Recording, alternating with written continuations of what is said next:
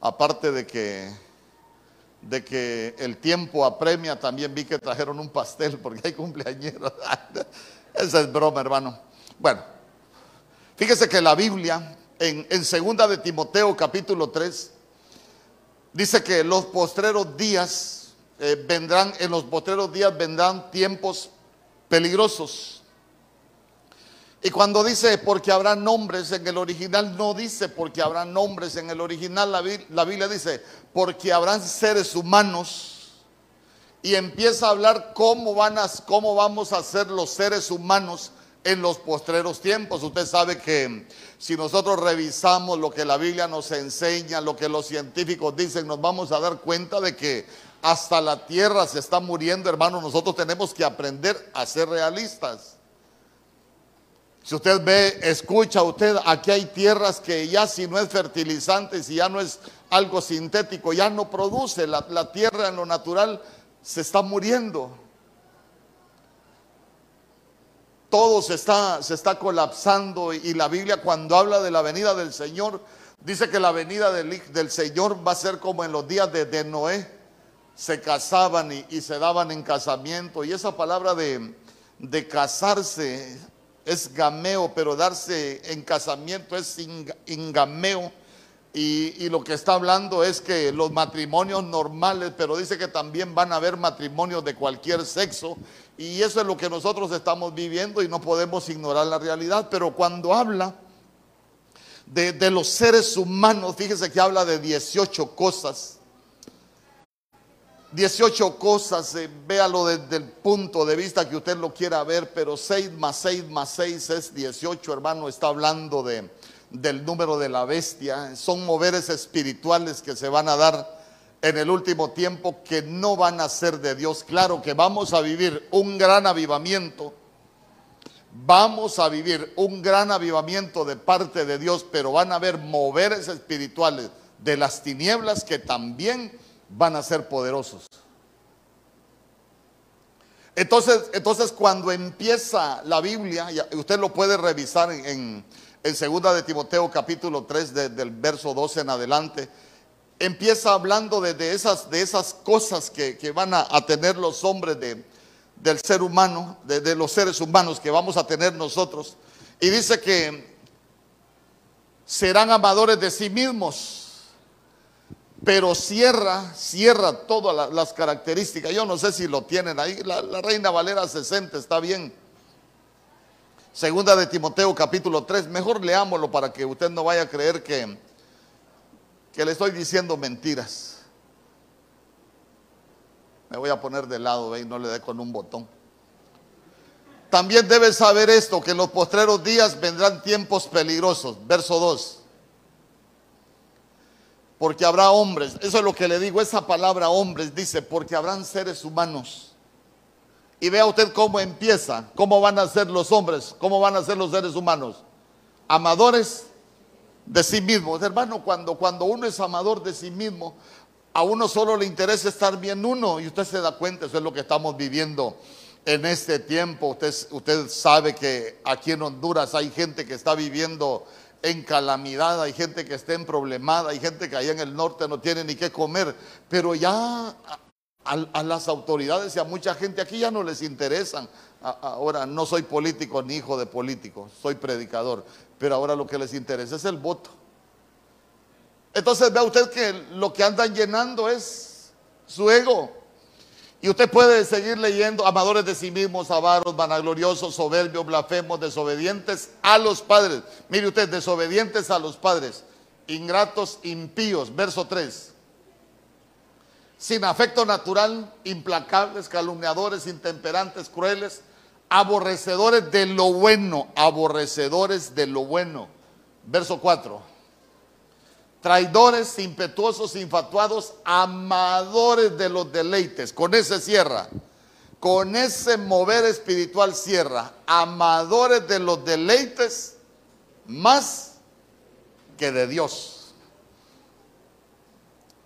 Y vea, vea usted qué tremendo porque comienza siendo amadores de uno mismo, pero, pero, pero lo, lo interesante es que termina que dice que van a ser amadores de los deleites más que de Dios.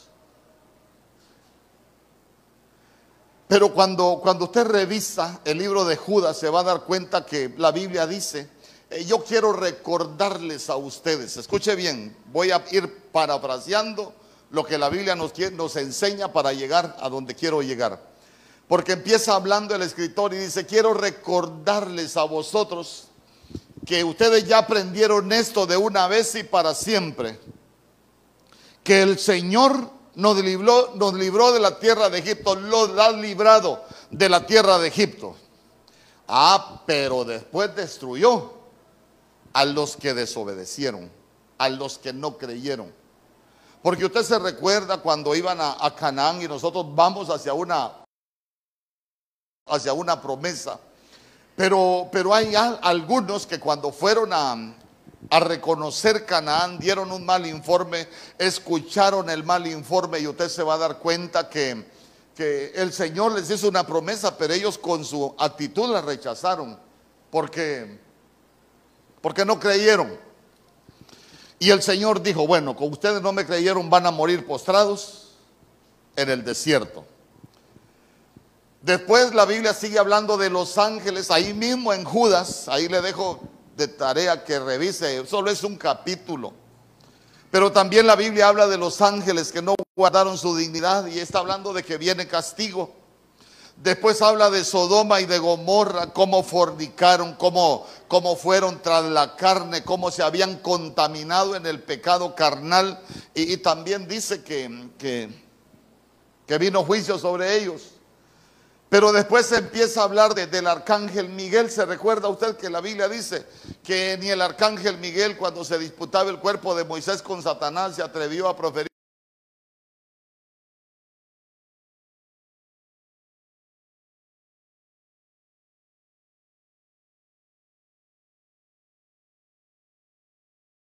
que le quiero ir enseñando, porque en el verso 10, ya leímos el verso 8, y vamos a, a Judas capítulo 1, verso 10. Ya le dije que dice igualmente estos, pero vea usted que en el verso 10 dice, pero estos, pero estos se está refiriendo a, al tiempo que nos ha tocado vivir. Pero estos injurian lo que ignoran y se corrompen en las cosas que como animales irracionales conocen por instinto. Se lo voy a volver a repetir. Pero esto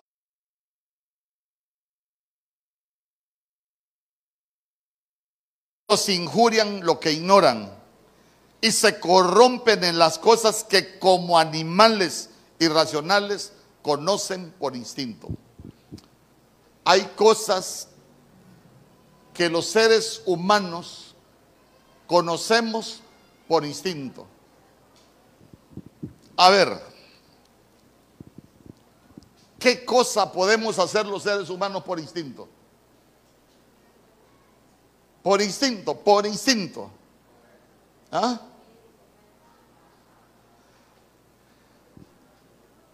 Sí, hay muchas cosas que las hacemos por instinto.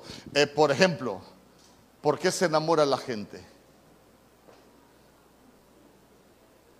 ¿Por qué al hombre le gusta la mujer y a la mujer le gusta un hombre? Por instinto. Por instinto, escuche bien, por instinto. Pero, pero vea usted que... Pero habla de que cuando estamos, estamos con ese instinto, las cosas que hacemos por instinto, nosotros lo estamos haciendo como seres irracionales. Eh, ¿Quiere que le diga qué es hacerlo como ser irracional? Es hacerlo como animal. Porque los seres irracionales son los animales. Digan amén los jóvenes. No, pero digan amén bien, porque dicen que la gloria de los jóvenes es la fuerza. Digan amén, amén. Digan amén los jóvenes. Ajá. ¿Por qué se puede enamorar un jovencito 13, 14, 15 años, o por qué se puede enamorar una jovencita a los 13, 14 o 15 años. Por el instinto irracional. Lo hace como animalito porque no sabe lo que está haciendo. Al próximo que se case le vamos a poner un rótulo. Padre, perdónalo. Es bonito estar casado. ¿Cuántos dicen amén? Sí, es bonito. Sí, esa, esa es una así porque quiero mantenerlo contento para lo que vamos a para lo que vamos a hablar. Fíjese que cuando, cuando nosotros vamos viendo la escritura en Isaías capítulo 46, verso 10, si usted gusta, anótelo. La Biblia dice que el Señor anuncia lo por venir desde el principio.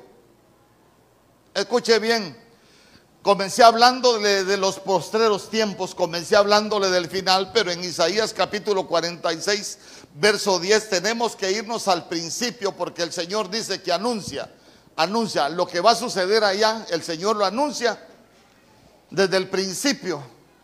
Entonces cuando nosotros vamos o queremos entender, algunas cosas que la Biblia dice en los libros finales, tenemos lógico que irnos al principio para poderlas entender.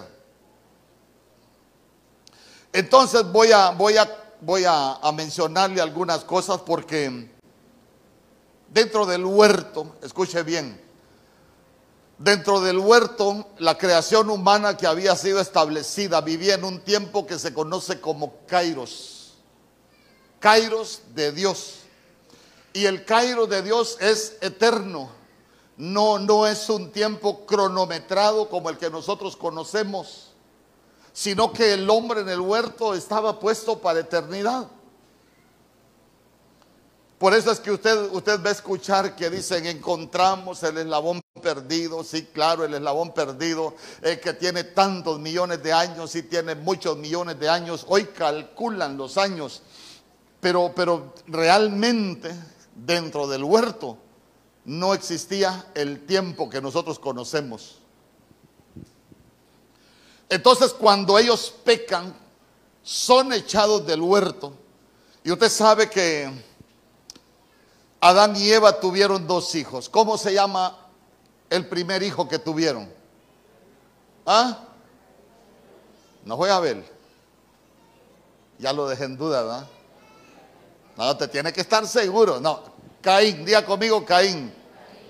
Y el segundo hijo fue Abel. Imagínense, Caín es el primogénito de la creación humana fuera del huerto. Si nosotros hablamos de, los primogénitos, el primogénito estaba puesto para recibir una doble porción. El primogénito estaba puesto para recibir mucha más bendición. Cuando nosotros vamos entendiendo algunas cosas, nos damos cuenta que a nosotros nos dieron el derecho de la primogenitura. Por eso es que la Biblia dice que nosotros somos más que vencedores. Por eso es que la Biblia dice que el Señor siendo, siendo rico se hizo pobre para enriquecernos a nosotros. Entonces, entonces, de una u otra manera, a nosotros en el mundo espiritual nos dan una, una primogenitura. El Señor nos otorga ese derecho. Pero en Judas capítulo 1, verso 11, dice la Biblia, hay de ellos, hermano, diga conmigo, hay de ellos, porque se han ido por el camino de Caín y por un salario se han abandonado al descarrío de Balán y han perecido en la rebelión de Coré. Entonces vea usted que cuando la Biblia dice hay, esa, esa expresión, hay, e, es una expresión de, de dolor. Es un lamento. Es como cuando algo le duele a usted, entonces hay de ellos. Y vea usted que esa expresión de lamento es porque de los que viene hablando la Biblia, se han ido por el camino de Caín. Hermano, y, Y creo que una de las cosas más terribles que nos puede suceder a nosotros como cristianos es que nos vayamos por el camino de Caín. Y, quiere que le diga una cosa. La Biblia dice que hay caminos que al hombre le parecen derechos, pero que su final. ¿Sabe usted que aún estando en una iglesia, nosotros podemos ir por el camino de Caín? Y vamos a, vamos a hablar algunas cosas de, de Caín. Porque, porque vea usted que el ir por el camino de Caín dice que vamos a llegar al descarrío de Balán. ¿Y, ¿Y cuál es el descarrío de Balán? ¿Ah? ¿Por qué se descarrió Balán? La Biblia dice que él era un profeta de Dios, caído, pero con los ojos abiertos. Entonces el estar caído, con los ojos abiertos, lo llevó a vender el don por dinero. Entonces vea usted que el descarrío de Balaam fue, en primer lugar, estar caído con los ojos abiertos. Ahora voy a la carga. ¿Sabe usted que uno puede estar caído con los ojos abiertos?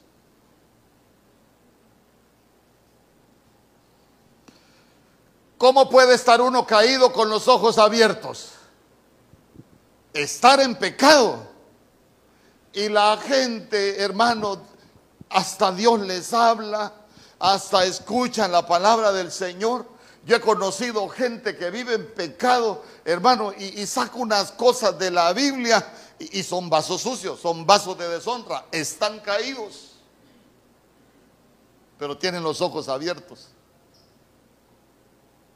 Y he conocido a algunos que, que saben tanto que dice, yo ni necesidad tengo de congregarme. Mire, yo vivo así esta vida, pero como Dios es tan bueno, y uno dice, ni cuenta se han dado que ya están en el descarrío de, de Balaán, caídos con los ojos abiertos. Pero ya va a llegar el burro que les hable. Y note usted que que si no se detiene en el descarrío de Balán va, va a perecer en la rebelión de Coré. Y cuando hablamos de la rebelión de Coré, ¿por qué se rebeló Coré? Porque no reconocía autoridad. la rebelión de Coré es no reconocer autoridad. Entonces mire usted que las dos últimas cosas se pueden evitar si nosotros no seguimos por el camino de Caín.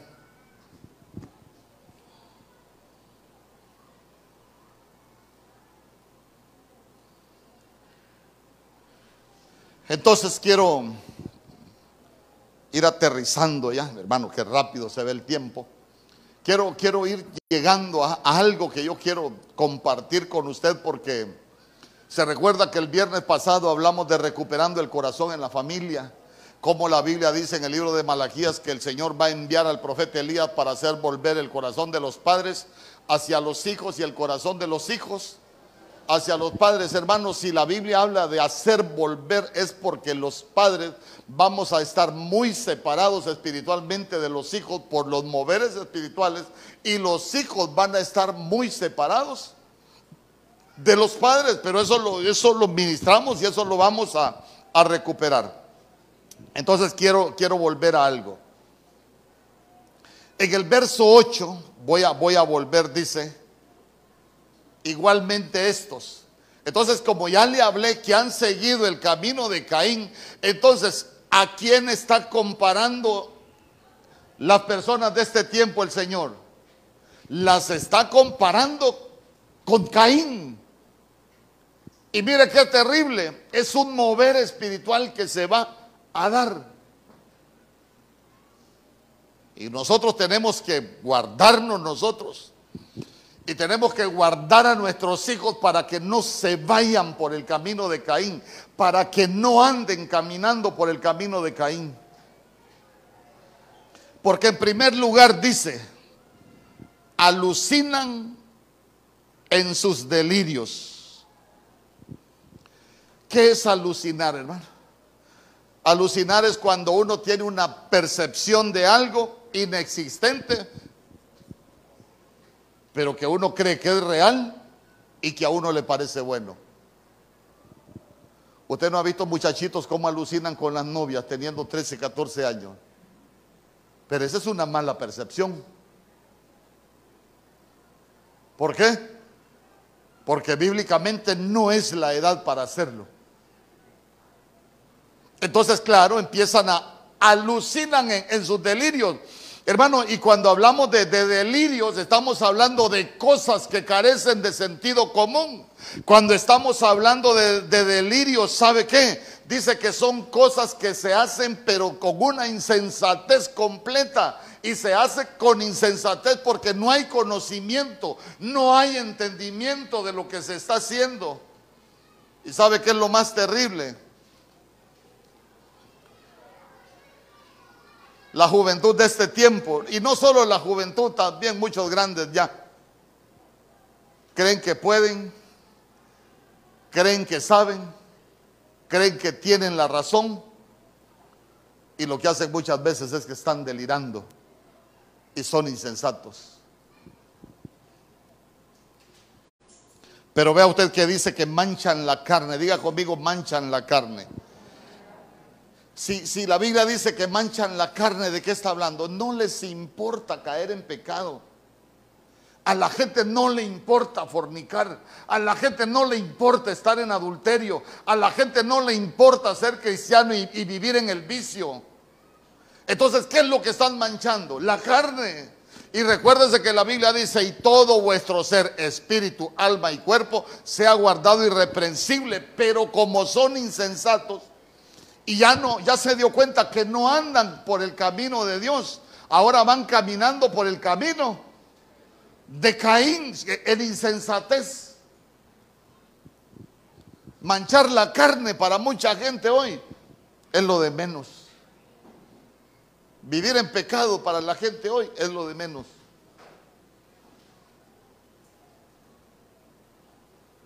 Y nosotros a la casa del Señor Venimos a limpiarnos. ¿Cuántos dicen amén? A la casa del Señor venimos a hacer las cosas como el Señor dice, no como nosotros queremos. ¿Cuántos dicen amén? Y, sabe, ve, a usted que también dice que desprecian el señorío. Desprecian el señorío. Día conmigo, desprecian el señorío. Cuando estamos hablando que desprecian el señorío, estamos hablando que no respetan autoridad. Hay hijos que hoy no respetan a sus padres.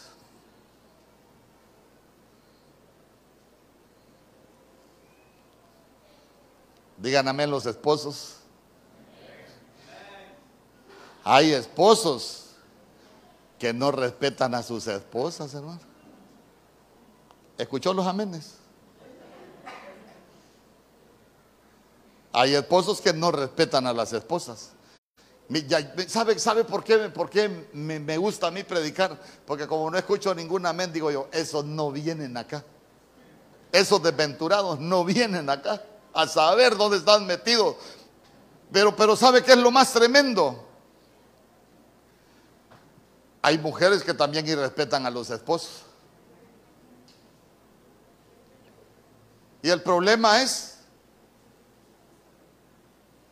que andamos por el camino de Caín, despreciando el señorío. Y le, repito, eso es no respetar y no reconocer autoridad.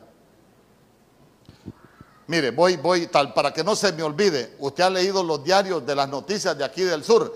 Hay niños de 12, 13 años que se suicidan porque les quitan el celular. Se pelean con los papás y se van a colgar. Hermano, perdóneme, Creo que eso a nosotros tiene que servirnos de, alerta. ¿Sabe para qué? Para que no se vaya a dar en nuestras familias. Yo platicaba con alguien, hermano, con un, con un niño, y, le digo yo, ¿y el niño por qué la queda viendo con esa cara? ¿Y, por qué le, le, hace gestos como que esté enojado con usted? ¿Y, por qué tiene esas reacciones? Me dijo, es porque le quité el celular, me dijo, pero le digo yo, pero si solo tiene cinco años esa cosita y le contesta mal, le hace mala cara, le hace gestos, hermano, cinco años. ¿Y cuánto tiene de estar así? Como una semana. Hermano, una cosita de esas.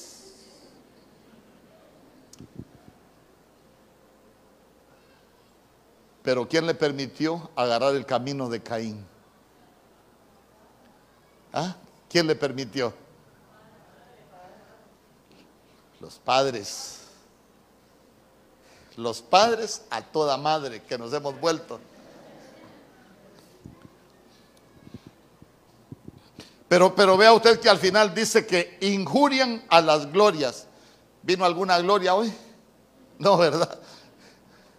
Ah, cuando, cuando la Biblia habla de que injurian a las glorias, es que la Biblia dice, se recuerda que una es la gloria del sol, otra es la gloria de la luna y otra es la gloria de las estrellas.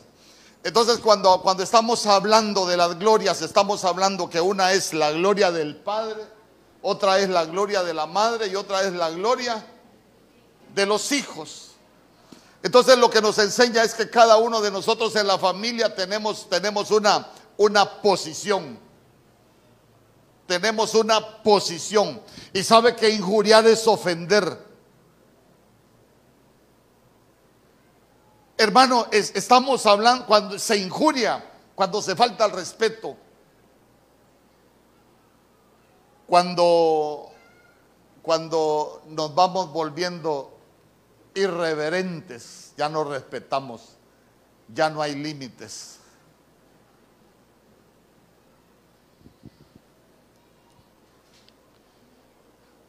Usted se ha fijado que a veces usted quiere corregir a un jovencito y se enoja con usted.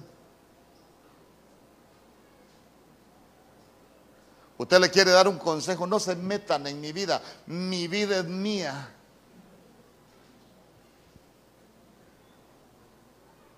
Irreverentes completamente. Yo soy libre de hacer lo que yo con mi vida, lo que yo quiero. Babosaditas que ni freír un huevo pueden, hermano. Como dicen en mi pueblo, ni purgar un pollo pueden, pero son irreverentes.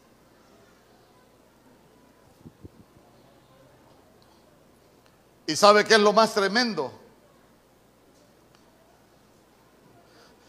Ahora como casi todos tienen teléfono, allá se van a ministrar a las redes. En vez de buscar ayuda, se ministran en las redes.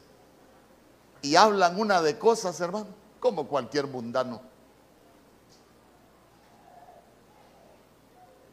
Y escriben lo que les antoja y no tienen límites, ni el más mínimo respeto y no se les puede decir nada. Entonces al final sabe que esas generaciones se van volviendo generaciones sin ley. Generaciones sin ley. Porque después nadie se mete con ellos y nadie los puede controlar. Entonces como se vuelven generaciones sin ley, nadie les puede decir nada, nadie los puede controlar se convierten espiritual, espiritualmente en caínes, errantes y vagabundos.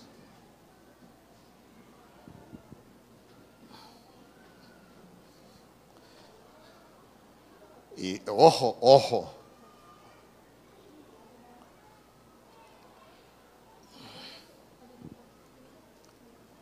Mire, yo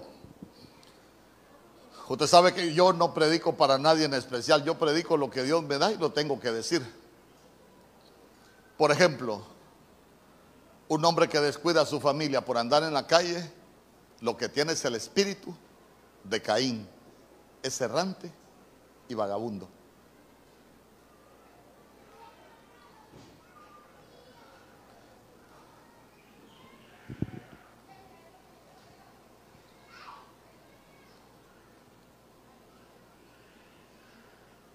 Entonces, como, como yo quiero hablarle de los errantes familiares, porque yo quiero, ¿sabe qué quiero yo? Y lo voy a ministrar, que nosotros no seamos errantes familiares. Que cuando pasen los años, cada hombre que está casado en este lugar se pueda disfrutar la mujer de su juventud que cada mujer de las que está casadas en este lugar se pueda disfrutar a su esposo. Porque hay unos que son, son errantes, hermanos, son vagabundos. Porque ya vamos a aprender algunas cosas y, nosotros necesitamos cuidarnos. ¿Sabe por qué necesitamos cuidarnos? Porque ese es un mover que se va a dar en el último tiempo. En Génesis capítulo 4, verso 2. Aprendamos un poquito de Caín. ¿Se recuerda usted la maldición de Caín? El Señor le dijo que iba a ser errante y vagabundo. ¿Se recuerda? Y como en Judas estábamos hablando de Caín y dice, y estos, y entonces estos, claro, se está refiriendo al último tiempo, a las últimas generaciones. Mire, usted dice, Génesis capítulo 4, verso 3 le dije. 4.2. Sí, Génesis capítulo 4, verso 2. Después dio a luz a su hermano Abel. Y Abel fue pastor de ovejas. Y Caín fue labrador de la tierra. Cuando nosotros hablamos de que alguien es labrador, es que cultiva, cultiva. Yo me recuerdo que una vez un poema que declamé yo, cultivo una rosa blanca en junio como en enero, para el amigo sincero que me da su mano franca y para el cruel que me arranque el corazón con que vivo. Cardo ni ortiga cultivo, cultivo una rosa blanca. Diga, cultivar la tierra. Me acordé de un poema que recité como en 1977, creo yo.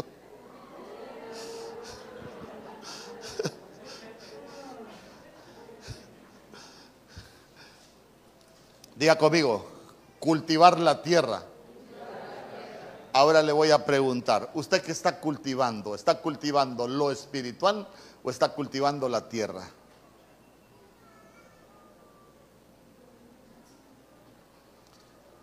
Caín fue labrador de la tierra.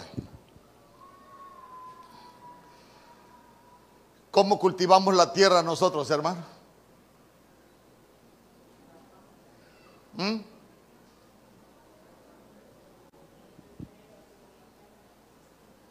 ¿Cómo cultivamos la tierra nosotros?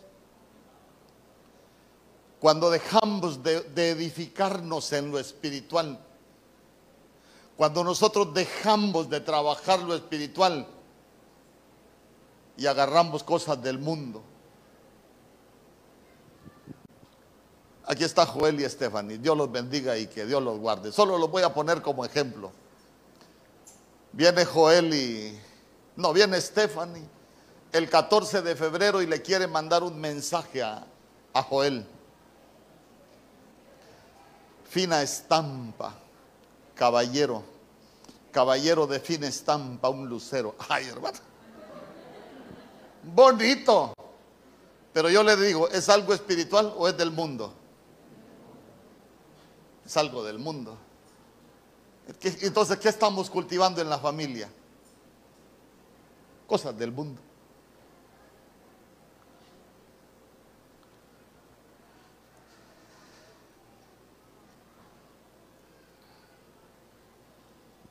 ¿Cómo habla usted? ¿Como cristiano o como mundano? ¿Cómo habla usted? ¿Como cristiano o como mundano? Es que los cristianos, eh, para no decir la palabra completa, eimae. Pero lo que le están diciendo al otro es maje. ¿Ah? ¿Y por qué no le dice, hey hermano, hey hermano, qué bendición poderte saludar este día? Hey maje, ¿qué estás haciendo? Pero no le dicen maje, sino que hey mae. Ah, eh, como somos espirituales, ponemos mae.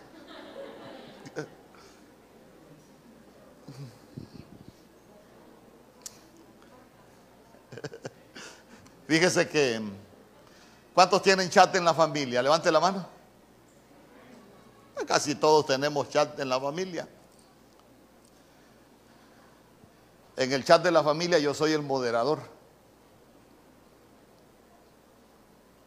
Un día una hermana mía le dijo algo a mi, a una cuñada, que entre la familia no se debería de decir. Y le dije yo, ¿tenemos chat en la familia para hablar mal, para ofendernos? ¿O tenemos chat en la familia para estar informados y para estar comunicados? Si vas a estar ofendiendo, mejor salite. ¿Así es usted, pastor? Sí, hermano. porque ahí están mis hijos, están un montón de cristianos. Y yo como soy pastor, tengo, debo de tener, debo de cuidar que cultivamos. Porque de, de repente puedo tener un hijo que me lo pueden meter al camino de Caín.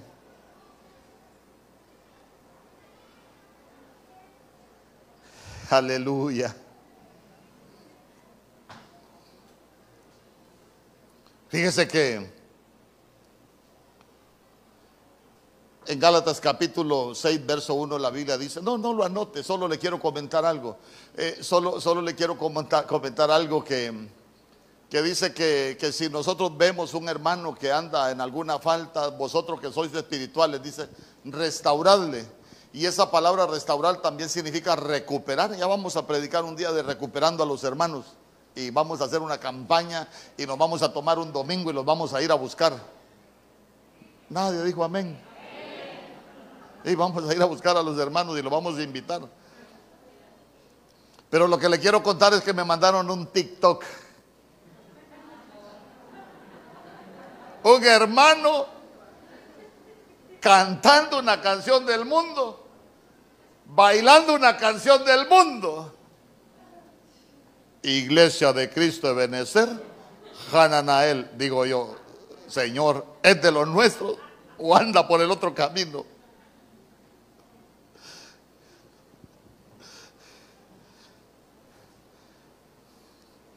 Fíjese que a mí me mandaron un... Es que, es que yo le digo, yo no ando revisando estados. Fíjese que yo a veces... Allá dejo el teléfono porque cuando estudio me gusta estudiar. Y me meto, me meto completamente a estudiar. Pero una vez me mandaron un video. Pastor, mire su oveja. ¿Cómo baila el muñeco? Y yo, Dios santo. Y me daba ganas de reír porque, porque hay, una, hay, una, hay una hermana que, bueno, hay una, ahí en TikTok me mandaron un video, mire pastor, qué terrible. Está una, está una persona bailando y se escucha una voz que le dice, para el pastor, le dijo, se lo voy a mandar al pastor. Y me manda una hermana, mire pastor, qué terrible, cómo la amenazan, me están riendo de ella porque está bailando. Le digo, ¿para qué me mandó ese video? Ya me acordé de uno que me mandaron de una de acá de Choluteca, le digo. Ay, ay, ay, cómo baila el muñeco hermano.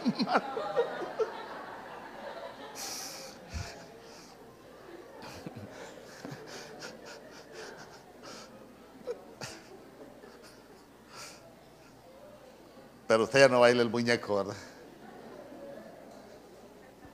O todavía anda por el camino de Caín. ¿Por qué, por qué camino vamos? ¿Qué estamos labrando? ¿Qué estamos cultivando?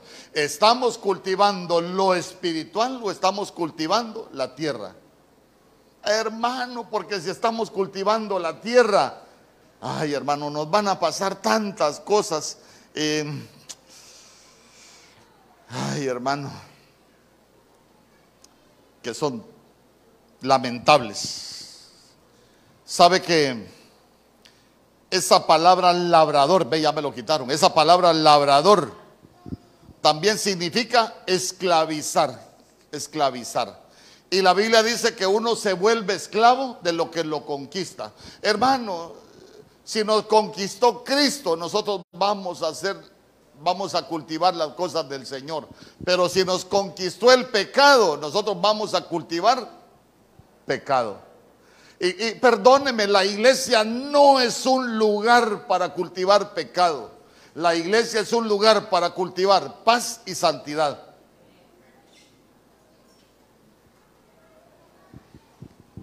Génesis capítulo 4, verso 3.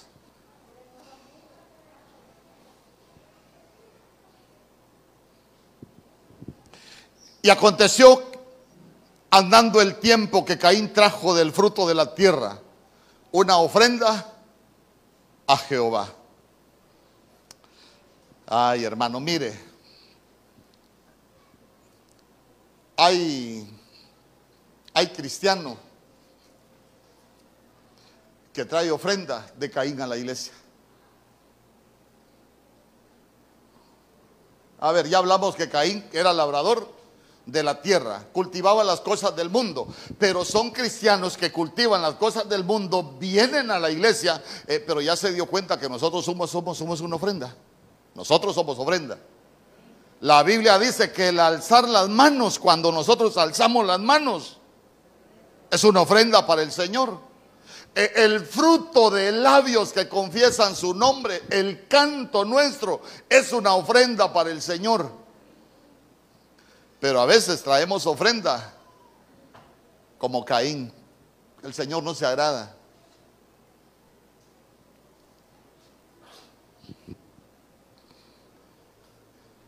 Hay gente que danza en la iglesia, pero caliente en la disco.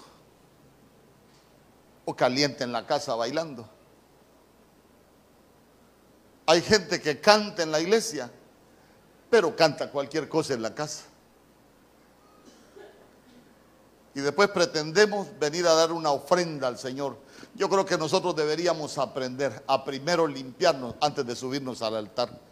Nosotros deberíamos aprender cómo venimos a, cómo venimos a, ofrecer nuestras ofrendas al Señor. Fíjese que, fíjese que cuando la Biblia dice que nadie puede venir al Señor con las manos vacías, ¿sabe usted que el Señor en ningún momento está refiriéndose a dinero o a cosas que nosotros debemos de traer en lo material?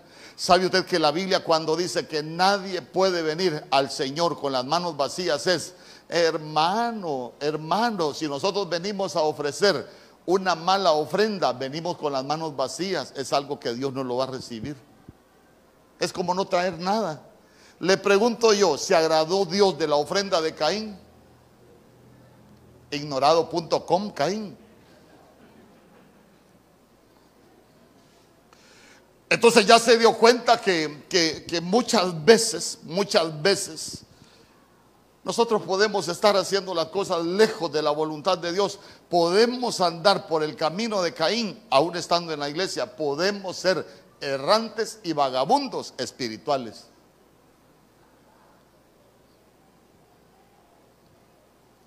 ¿Sabe que en este tiempo nosotros tenemos que aprender a cultivar bien a nuestros hijos.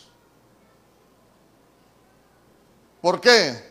Porque la Biblia dice, instruye al niño en el camino en que debe de andar y aun cuando fuere viejo, no se apartará de él, pero si le cultivamos el mundo, después es difícil, hermano, que busquen del Señor. Por eso usted se va a dar cuenta que hay casos en la Biblia, eh, cuando hablamos de los hijos de Eli, la Biblia dice que eran hombres impíos que no conocían del Señor y eran hijos de un sumo sacerdote. Eh, qué lamentable sería que sean nuestros hijos hijos de cristianos y que tengan más del mundo que de cristianos.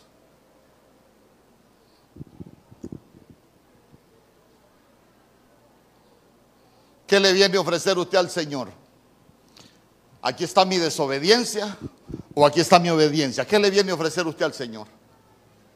Aquí está mi libertinaje o aquí está mi consagración. ¿Qué le viene a ofrecer usted al Señor?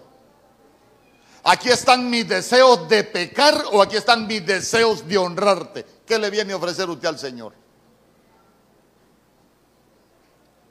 Aquí está mi fornicación. O aquí está mi temor de fornicar. ¿Qué le venimos a ofrecer al Señor?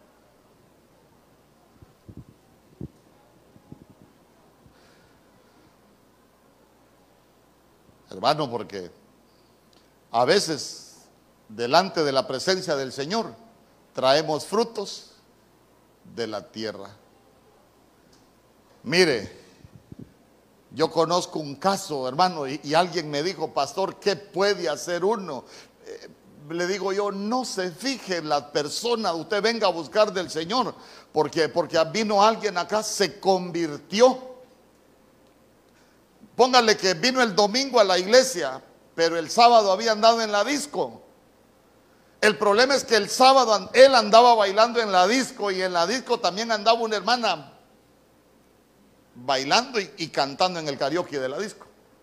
Y el problema es que cuando el hermano viene a la iglesia y, y pasa a recibir al Señor, ¿quién cree que estaba aquí cantando? La cantante del karaoke. Y me preguntaron a mí, ¿qué puede hacer uno en esos casos? No ponga la mirada en el hombre Ponga la mirada en el Señor. Pero ya se dio cuenta que cuando nosotros cultivamos las cosas del mundo y pretendemos estar en la casa del Señor dando ofrenda, más bien podemos ser piedra de tropiezo.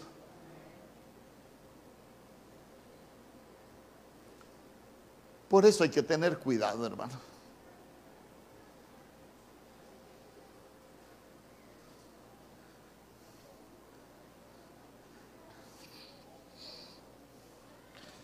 Hay alguien que a mí me dijo, pastor, yo, yo me gusta Benecer, yo me quedo en Benecer, pero si usted me presta ahí, eh, me da el privilegio de ministrar a las mujeres, me dijo.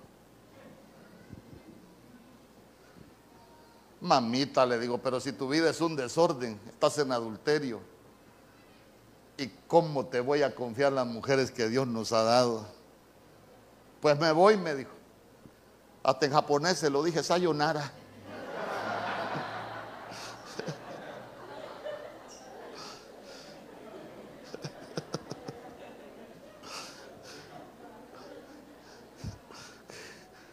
Andan por el camino de Caín.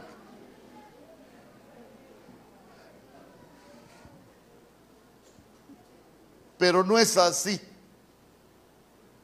En una casa grande hay muchos vasos. Vasos de oro, vasos de plata, vasos de metal, vasos de madera y vasos de barro. Y ya se dio cuenta que no importa el material, lo que importa es qué tan limpios estamos para hacer vasos de honra.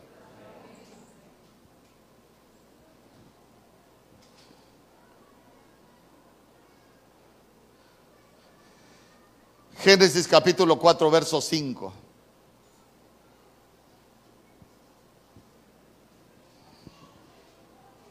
Ya cuando se para el hermano David, digo yo, a él lo van a poner a barrer allá en, en Monjarás, pero no por, porque lo agarraron en la calle y no por el pastor. Pero a Caín y a sus sacrificios no atendió. Oiga bien, a Caín y a sus sacrificios no atendió para aquellos que creen que uno puede hacer lo que a uno se le da la gana y después venir delante de la presencia del Señor. A Caín el Señor no lo, atendió. Y se entristeció Caín sobremanera y decayó su rostro. Sabe que, sabe que una de las características de los Caínes es que caen en tristeza y en depresión porque las cosas no suceden como ellos quieren. Ahí tenemos un Caín triste, deprimido.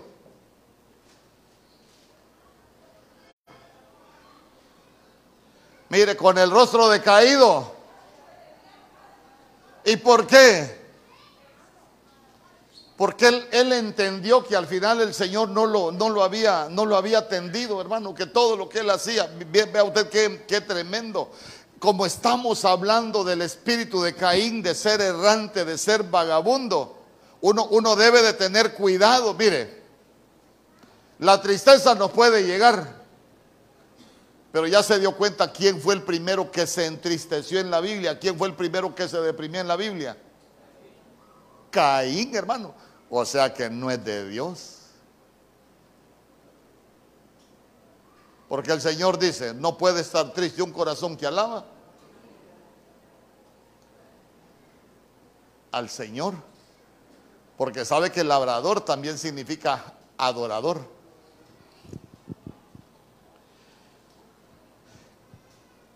¿Y por qué se deprimió Caín? ¿Por qué se entristeció? Porque las cosas no le salieron como él quería. Eh, voy, a, voy a dictar sentencia. Fíjese que una vez nosotros conocimos un caso, no, no aquí en Choluteca, como conocimos una, una niña, 12 años, 12 añitos. sus papás servían con nosotros en allá en San, nos, los conocimos sirviendo allá. Y ay, hermano Mario, viera qué problema tengo con la niña. Y eso está deprimida. Y eso porque el novio le engañó 12 años, deprimida por el novio. Ahora le pregunto yo, ¿quiénes somos los responsables? Los padres, hermano. Los padres. ¿Sabe que por, por los padres los hijos pueden andar por el camino de Caín? Porque nos hemos vuelto padres alcahuetos, consentidores. Y al final la Biblia dice que el hijo consentido avergonzará a su madre. Ahora usted le quita el teléfono a un niño, se pone triste, se deprime. Lo corrige, se pone triste, entra en depresión. Ya se dio cuenta que, que debemos de tener gran cuidado Hermano, porque, porque vea, si nosotros, si nosotros no velamos, si nosotros no cuidamos, nuestros hijos pueden comenzar a andar por el camino de Caín. Verso 7, Génesis capítulo 4, verso 7. Voy, voy a leerle unos dos versos más y oramos. Dice, si haces bien no serás aceptado y no haces, y si no haces bien, el pecado yace a la puerta y te codicia, pero tú debes dominarlo. ¿Sabe cuál es uno de los grandes problemas del errante y vagabundo que ha sido afectado por el espíritu de Caín? Que no puede dominar el pecado. ¿Sabe que, digan amén los jóvenes? Ay, ese amén ya. Digan amén los jóvenes. Sabe que en este tiempo, y, lean ustedes las estadísticas del hospital, no sé si alguien de aquí trabaja en el hospital, no sé si vinieron hoy. Hermano, pero 68% estaba o 72% de las mujeres que van a parir son menores de 15 años, creo que leí la vez pasada. ¿Quién está casado a los 15 años, hermano? Pero sí tenemos una juventud fornicaria.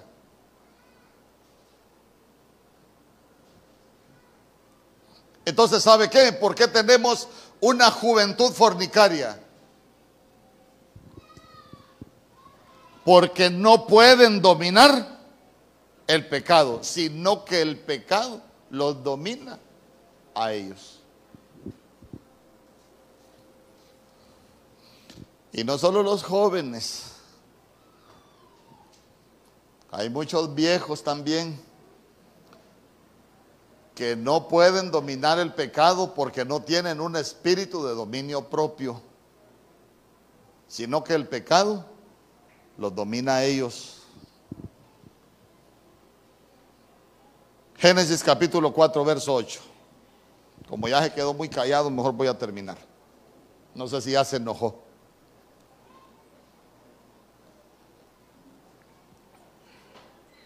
Y Caín dijo a su hermano Abel, ¿a dónde lo invitó?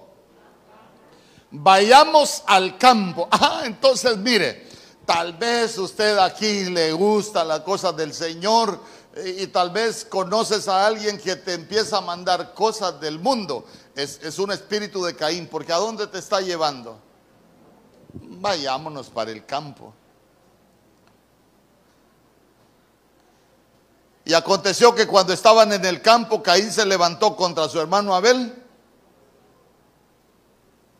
y lo mató. Pero se lo llevó al campo y el campo es el mundo. Y al campo, al campo dice, dice la Biblia que la paga del pecado es muerte. A ver, ¿y con quién lo mató? ¿Con quién lo mató? No, hombre, ni Génesis 4 ha leído.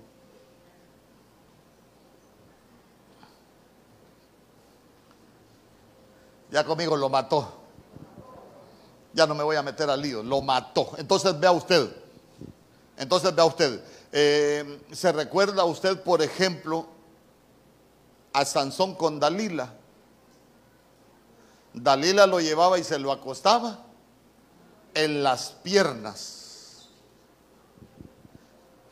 Y cuando lo acostaba en sus piernas, lo que le quitó fueron las trenzas. Y las trenzas es consagración. Se lo sentó en las piernas, le quitó la consagración y el hombre terminó de payaso. Así terminan muchos cristianos de payasos. Solo sirven para que la gente se ría por lo que andan haciendo, porque la gente los ha conocido como cristianos, pero andan como payasos. Camino de Caín. Génesis capítulo 4, verso 12. Ah, mire, ve, vayamos al campo. Vayamos al campo. ¿Sabe usted que los padres pueden llevar a los hijos al campo? Ahí sí no voy a mencionar a nadie. Imagínese usted que, que, alguien tenga una, una niña, una niña. Por lo general los papás cuando las niñas están pequeñas les ponemos minifalda. Pero cuando crecen, le seguimos poniendo minifalda. Y después la muchacha ni a la iglesia le gusta venir, porque no le gusta otra cosa que no sea la minifalda. El que tenga oídos para oír. Y no solo con la minifalda, no solo con la ropa, con muchas cosas. Nosotros podemos estar llevando al campo a nuestros hijos. Verso 12, cuando cultives el suelo, no te dará más su vigor, vagabundo y errante serás en la tierra. Anduvieron por mal camino, van a terminar mal. Hermano, por eso mire, nosotros tenemos que aprender a enderezar nuestros caminos. ¿Sabe por qué? Porque si nosotros andamos por el camino equivocado, andamos cultivando el mundo, al final vamos a terminar mal. ¿Sabe por qué? Porque la Biblia dice que el que se hace amigo del mundo se constituye en enemigo de Dios porque porque hacerse amigo del mundo, ¿sabe qué? Es tener genética de caído, porque la Biblia dice que Caín era del maligno. La genética que tenía era una genética de pecado. Ya se dio cuenta usted que que uno debe de tener mucho cuidado. Entonces vea usted que cuando hablamos de hablamos de vagabundo, porque, porque ahí le dijo que iba a ser vagabundo y errante. ¿Qué es un vagabundo? Un vagabundo es alguien que es inestable. ¿Sabe que esa palabra vagabundo también significa oscilar? Oscilar es que hoy estamos arriba y después estamos en la calle de la, del olvido. Volvemos a subir, volvemos a bajar. Hay que tener cuidado con eso. Por eso es que el Señor dice, si retrocediere y no se agradará mi alma, porque el que, el que le gusta retroceder siempre, el que va para atrás siempre, y después anda buscando cómo volverse a levantar, es el vagabundo.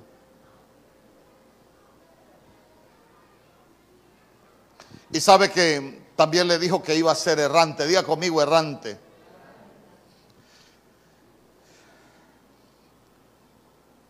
Eh, el errante no sabe a dónde va. No sabe a dónde va. ¿A dónde fue a dar Caín cuando salió errante? ¿A la tierra de qué? de no, a la tierra de los vagabundos. No tienen dirección, no tienen dirección, la gente no sabe a dónde va. Mire, mire, si hay algo que nosotros deberíamos procurar es que nuestros hijos tengan metas. Si hay algo que nosotros deberíamos de procurar es que nuestros hijos tengan sueños. No que tengan novia a los 15 años, no, que tengan sueños. ¿Sabe qué? Que se estén esforzando por, por ser algo en la vida. Es que mire, hay algo que a mí me impactó mi vida y ya, con esto cierro. Con esto cierro. Si usted sigue leyendo Génesis capítulo 4, acompáñeme ahí.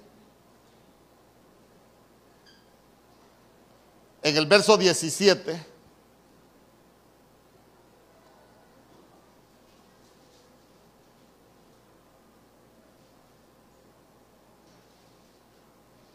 ¿Qué dice la Biblia? ¿Ah? Y conoció Caín a su mujer, la cual concibió un vagabundo. ¿Con quién se va a juntar? Ah, con una vagabunda. Alguien que no sabe lo que quiere se va a juntar con cualquiera. Ay, yo me casé con ese muchacho, pero cometí un error porque yo creo que no era el hombre que yo había soñado. Claro, como eligió mal andaba por el camino equivocado, cultivando, haciendo las cosas como las hacen en la tierra, ah, entonces agarró un vagabundo. Y mire lo que dice, conoció Caín a su mujer, la cual concibió y dio a luz a Enoch y edificó una ciudad y llamó el nombre de la ciudad, del nombre de su hijo, Enoch. Ah, pero acompáñeme al verso, a, a Génesis capítulo 5, verso 8. O en el verso 6, mejor, en el verso 6. Guarde Génesis capítulo 4, verso 17. Mire lo que dice. Y vivió Seth 105 años y engendró a Enos. ¿Qué diferencia ve usted entre, entre la genealogía de Caín y la de Abel? Algún día vamos a tener un verso acá y otro allá para que los comparemos. Pero ¿qué ve de diferencia usted? Pase, hermano Luis, pase. ¿Qué ve de diferencia? Que la genealogía de Caín no tiene años. Lea del verso 4, del capítulo 4, verso 17. En adelante se va a dar cuenta que la genealogía de Caín no tiene años. Pero la genealogía de Seth sí tiene años. Entonces nosotros nos damos cuenta que, el que anda por el camino de Caín, de vagabundo, de errantes, como que de pronto pierden su propósito en Dios. Porque la Biblia dice que el Señor escribió todos los días de nuestra vida sin que faltara uno de ellos. Ninguna cosa falta. ¿Y sabe qué es lo más tremendo en ese plan de Dios? Hasta cosas que a nosotros no nos pueden gustar hay escrita, pero la, porque la Biblia dice que todas las cosas nos ayudan para bien. Vamos a ser hasta heridos, vamos a tener fracasos muchas veces, pero todas esas cosas nos van a ayudar para bien. ¿Sabe por qué? Porque como no somos vagabundos, como no somos errantes, tenemos un propósito en Dios, pero ya se dio cuenta que los del espíritu de Caín no aparecen los años. Sí, Generaciones sin propósito. Generaciones sin propósito. Pero yo así rapidito, porque el tiempo nos ha avanzado, solo quiero bendecir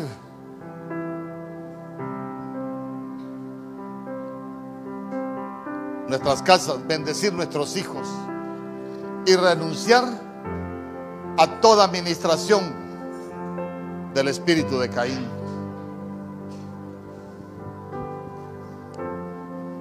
Nuestros hijos son hijos bajo autoridad. Nuestros hijos van a ser hombres y mujeres de respeto. Nuestras generaciones no son vagabundas. Nuestras generaciones no son errantes. Nuestras generaciones tienen un propósito en Dios. En el nombre poderoso de Jesús, Padre, mira, cada familia aquí representada, mi Dios, cada familia, mi Dios. Rechazamos toda administración del espíritu de Caín, mi Dios. Todo espíritu de vagabundo, mi Dios. Todo espíritu de errante, mi Dios Porque sabemos que tú tienes un plan y un propósito para nuestras vidas y tú vas a cumplir ese propósito. En el nombre poderoso de Jesús hoy venimos, Señor, orando por nuestros hijos.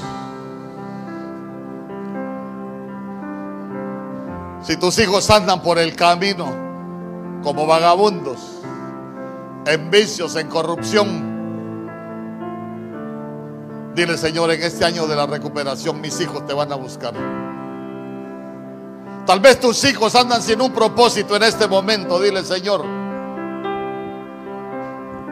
Yo como padre o yo como madre, hoy vengo suplicándote por mis hijos. Que sean generaciones con propósito en el nombre poderoso de Jesús. No serán vagabundos, no serán vagabundos. No serán errantes.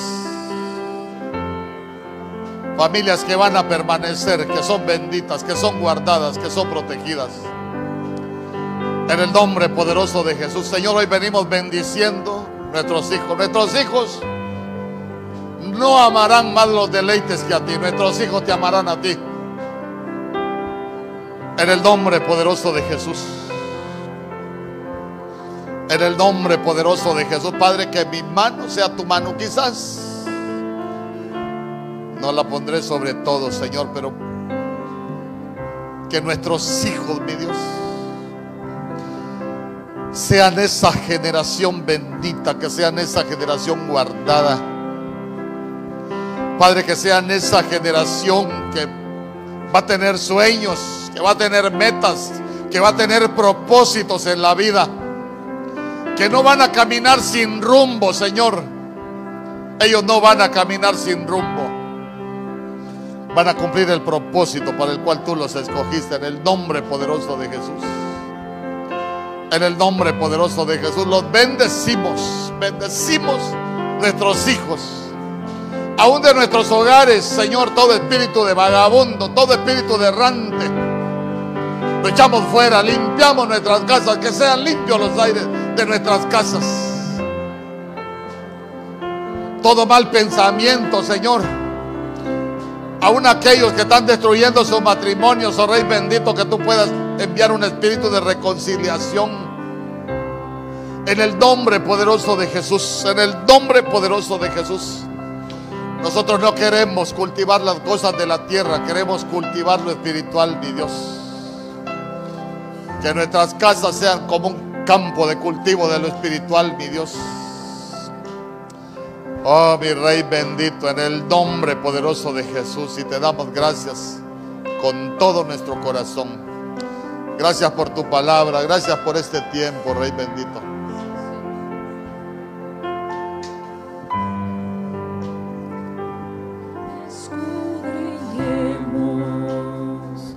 nuestros caminos y volvamos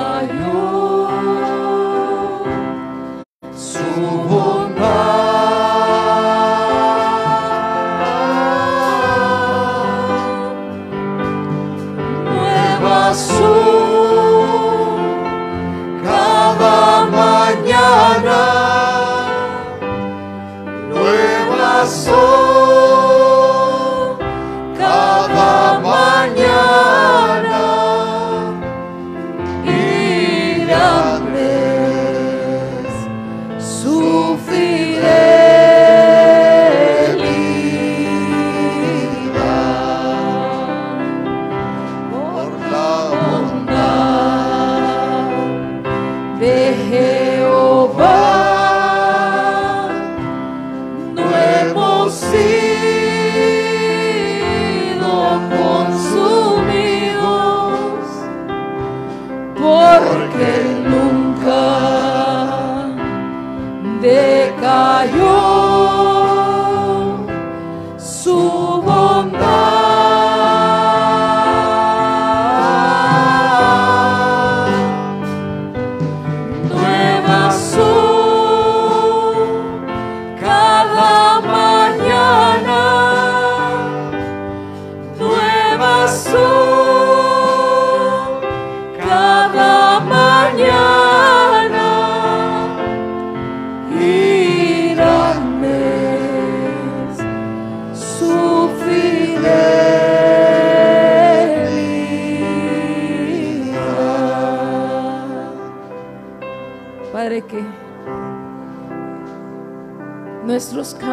sean enderezados.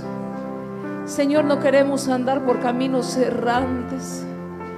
En el nombre poderoso de Jesús, Señor, como familias, hoy recuperamos ese camino que es Cristo, ese camino de santidad, ese camino donde van a andar aquellos que vengan detrás nuestro en el nombre poderoso de Jesús. Somos ejemplo de muchos.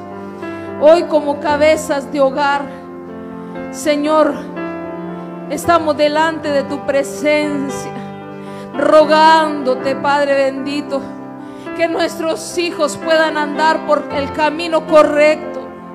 Señor, hoy rechazamos todo camino errante. En el nombre poderoso de Jesús, que un espíritu de temor de Dios invada sus corazones y sean una generación apartada, Señor, en el nombre de Jesús. Hoy clamamos por nuestras generaciones, por nuestros hijos. Señor, como cabezas de casa, dedicamos nuestros hijos solo para ti. Te van a amar más que a ti, más que a nada en el mundo. Te van a amar más a ti que los deleites de este mundo. Que te amen más a ti, más que a nadie. En el nombre de Jesús. Que se comprometan más contigo. En el nombre de Cristo. Hoy rogamos por tus muchas misericordias, por el camino de nuestros hijos. Y si nosotros mismos estábamos por caminos equivocados, que sean enderezadas nuestras veredas. En el nombre de Jesús pon espíritu de temor de ti. Señor, que el pecado no se enseñoree de nosotros en el nombre de Jesús que tengamos dominio hasta para ver, hasta para lo que miramos, hasta lo que escuchamos, hasta lo que permitimos que entre a nuestras casas. En el nombre de Jesús que un espíritu de santidad venga sobre esta casa, mi Dios. En el nombre de Jesús que todo el que entre por esas puertas sea invadido por un espíritu de santidad. En el nombre poderoso de Jesús. Te lo rogamos, mi Señor. Y te damos gracias porque tú hablas a tiempo y fuera de tiempo. Gracias por tu palabra. Porque a eso hemos venido. A este lugar a escuchar tu, voz y tu palabra. Gracias te damos, Padre. Gracias, Hijo. Y gracias, Espíritu Santo. En el nombre de Jesús, guarda cada familia de este lugar. Pon, guarda, levanta muros y ante muros, ante todo, de todo hombre de violencia, guárdalos, mi Señor. Haznos invisibles ante todo hombre de mal, toda entidad que se quiera levantar en el nombre poderoso de Jesús. Guárdales, mi Señor, de ahora y para siempre. Amén, Señor, y amén.